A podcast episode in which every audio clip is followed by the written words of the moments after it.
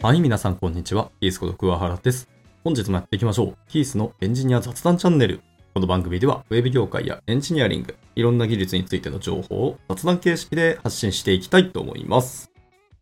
で、今日はですけども、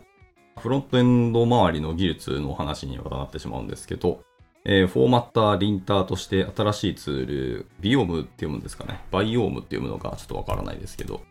まあ、読み方後で調べますが、静的コード解析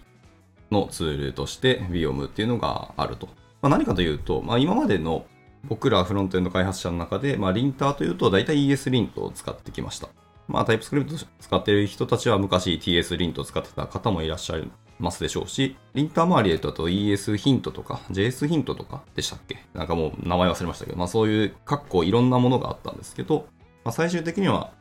ES リントで着地をしたというふうに私は思っています。で、フォーマッターですね。コードの整形をしてくれるツール。フォーマッターとしては、えっと、プリティア？プリッターでした。正しい読み方は確かプリティアじゃないらしいですね。っていうものを使ってましたけど。まあ、他のフォーマッターと何があるんですかね？まあ、ES リントでフォーマットみたいな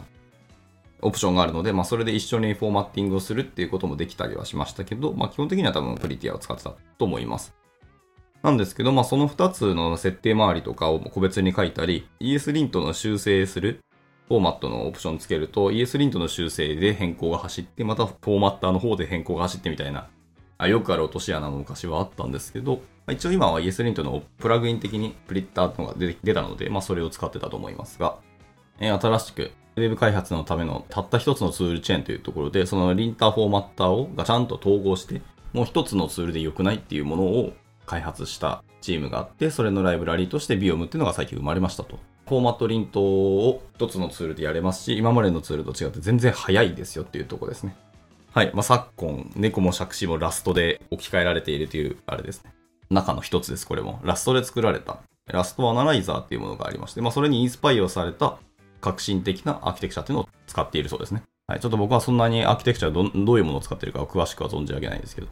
で、やっぱツールが統合されて一つになったということで、まあ、設定周りもかなりシンプルになっているはずですね。一つのファイルでいけるはずですし。これが本当にありがたいなっていうところは一つありますね。まあ、あの、スピードが上がったってことは逆に言うと、いわゆるスケーラブルなものもできるよということですね。まあ、スピードに立脚してるかどうかは知りませんけど、あらゆる規模のコードベースにも対応するようデザインされているらしいですね。今までの他のライブラリーとかの互換性とかも少しは加味されていて、まあ、すぐに今の開発環境にも使えるようなものを、えー使えるようなデザインになっているらしいですね。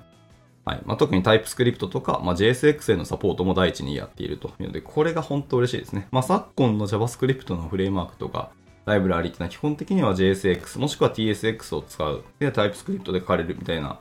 環境がほぼデファクトと言っていいんじゃないかと思ったりしてます。まあ一部は別に JSX の記法じゃないライブラリもまだまだありますけども、まあおおむね JSX で作られているものが多いなというところですね。まあそれは React がこれだけフロントエンドの世界を、まあほぼもう席巻したと言っていいでしょう。っていうので、まあ JSX で書かれていることが多いと思います。まあ後発的に最近生まれたライブラリーも大体 JSX で書かれることが多いので、まあそれをサポートを第一にしてるっていうのは、まあ正しい戦略を取られてるなっていうような感触があります。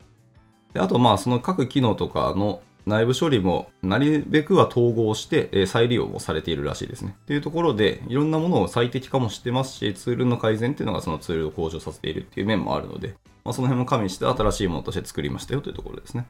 ここあと気になっているのはその情報量とかですね。どれだけの、えドキュメントが充実しているかとか、どれぐらいユースケースっていうのを加味したものが機能としてオプション用意されているのかっていうのはすごく気になりはしますけど、まあ、そこも公式サイトを見る限りは豊富な情報量でその辺はなるべくサポートしますっていうような記載はありますけど、まあ、そこは今までの ES リントとかフリッターのいろんな記事だったり、落とし穴、バグだったり、ユースケースっていうのを加味して、これが必要でしょうというドキュメントを多分選出していると思うんですよね。その中でそれをまとめたっていうので、豊富な情報量とは多分書かれている気はします。で、これまたありがたいことにですね、公式サイト、ちゃんと日本語を対応されてるんですよね。これがまあやっぱ僕ら島国の人からすると嬉しいです。対応してるのは英語と日本語と、えー中国語とポルトガル語ですかね、これは。はい。っていうこの4カ国ですね。まあ選んだ国はちょっとよくわからないですけど。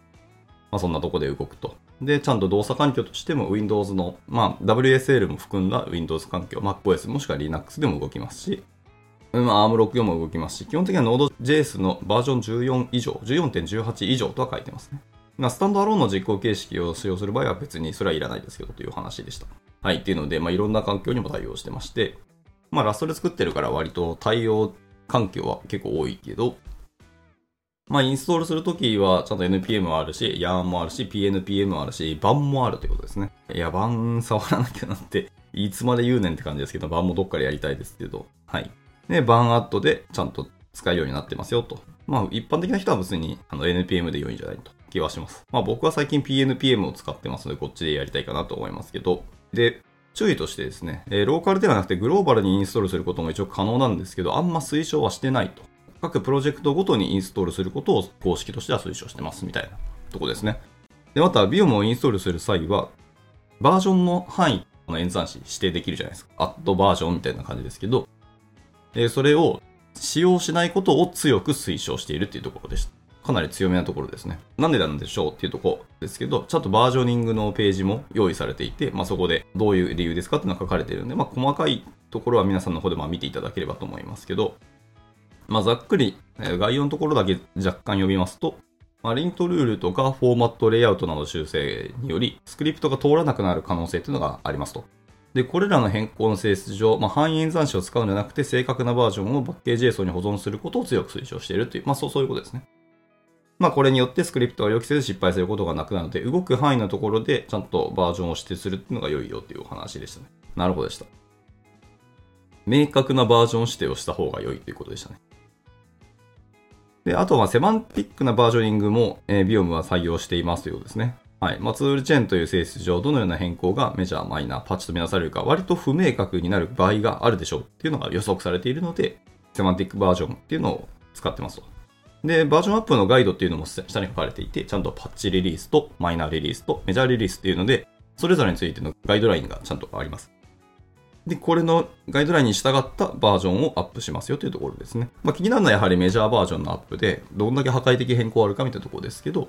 フォーマットやリントエラーに影響を与える設定のオプションとか追加削除、もしくはデフォルト値の変更とかがあったら、それはもうメジャーバージョンにしますと。で、ビオムの公開 API 自体がまた変更になると、それもメジャーバージョンとして入れます。あとは特に注目を集めるべき新機能とかツールの昇格っていうところですね。まこの辺がまあ本当大きく破壊的変更に近い内容はメジャーバージョンです。あとはそれぞれまだマイナーとかパッチはありますけど、まあ読んだ感じ、今まで他のライブラリーの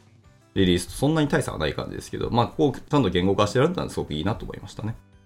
はい。あとは VS コードの、えーと、拡張機能もしっかりありますかね。あるんだけど、プレリリースタグっていうのはサポートしていないよというところだけ注意してくださいと。安定版リリースは偶数のバージョンで、プレビュー版は奇数のバージョンを使用するっていうので、まあ、明確にこうタグは打ってないですけど、僕らはそういう使い方してるよってところだけ気を気をつけてくださいと。まあ、Node.js のバージョンに多分従ってる気はしますね、これ。偶数バージョンが安定版としてリリースされてますもんね。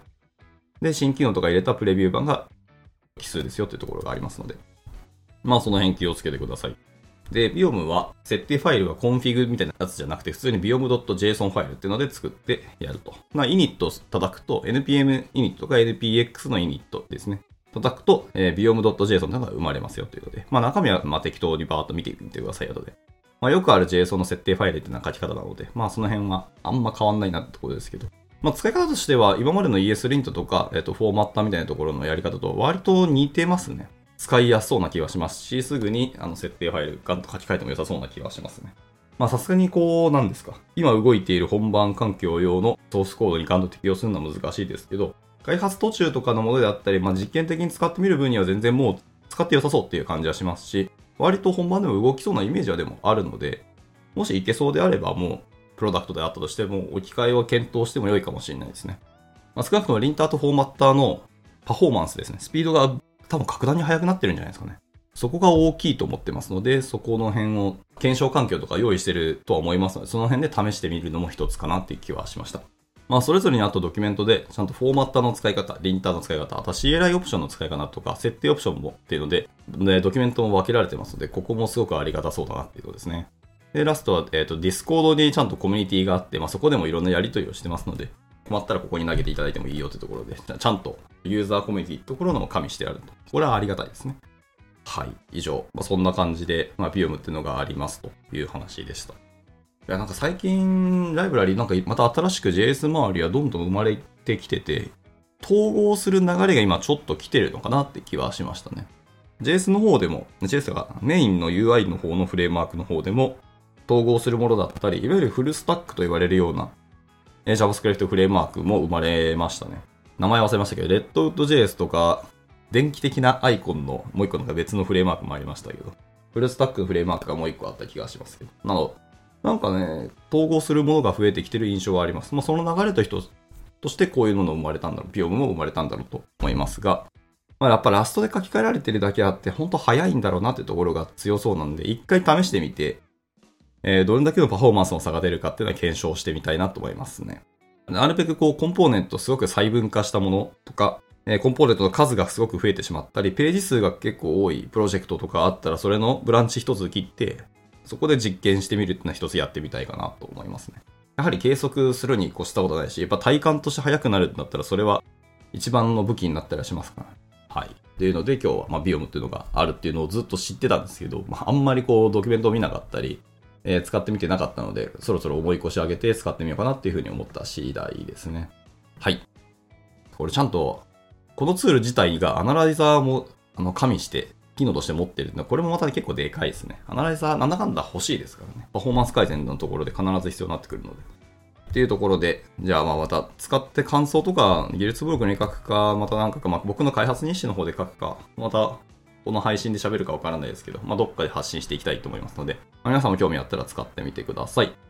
はい。今回はこんなところで終わっていきたいと思います。いつも聞いてくださり本当にありがとうございます。ではまた次回の収録でお会いしましょう。バイバイ。